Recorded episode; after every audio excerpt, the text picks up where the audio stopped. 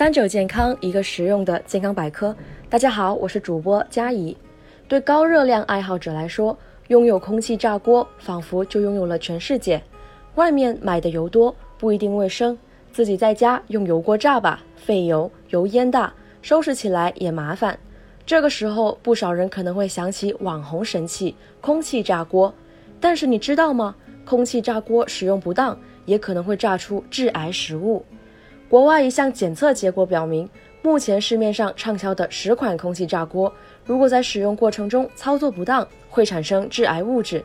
其中四款空气炸锅在把冰冻的薯条通过二百摄氏度的高温进行烹饪时，丙烯酰胺含量就超出欧盟的安全标准两倍多，而这种物质具有潜在的致癌性。实验中，即便在烹饪的过程中不放入食用油，高温烹饪之后还是会产生丙烯酰胺。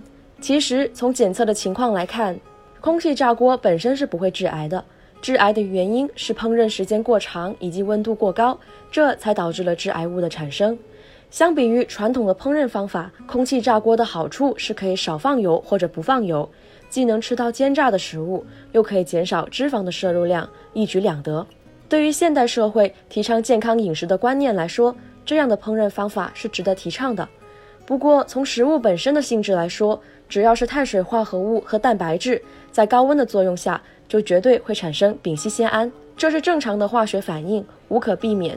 所以，即使使用空气炸锅，也不能杜绝丙烯酰胺的产生。既然证实是使用方法不当，那正确的使用应该怎么做呢？首先，空气炸锅的选购一定要是正规厂商的产品。空气炸锅本身的使用过程比较特殊。如果是不合格的违规产品，在高温的作用下，锅体本身就会释放出一些有害的物质来。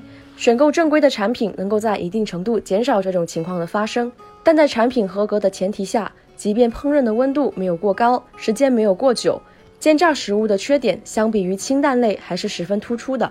所以在日常生活中，还是尽量少用高温、油多的烹调方式处理食物，尽量多蒸煮炖，少煎炸烤。不要温度过高或加热时间太长，高温油多的烹调方法都很容易产生丙烯酰胺。即使是有了空气炸锅，那偶尔尝个鲜就好了，也不能天天把它烹饪出来的食物当做主餐。平日里还是要荤素搭配，清淡结合，才会对身体有好处。今天的节目又差不多了，我们下期再见。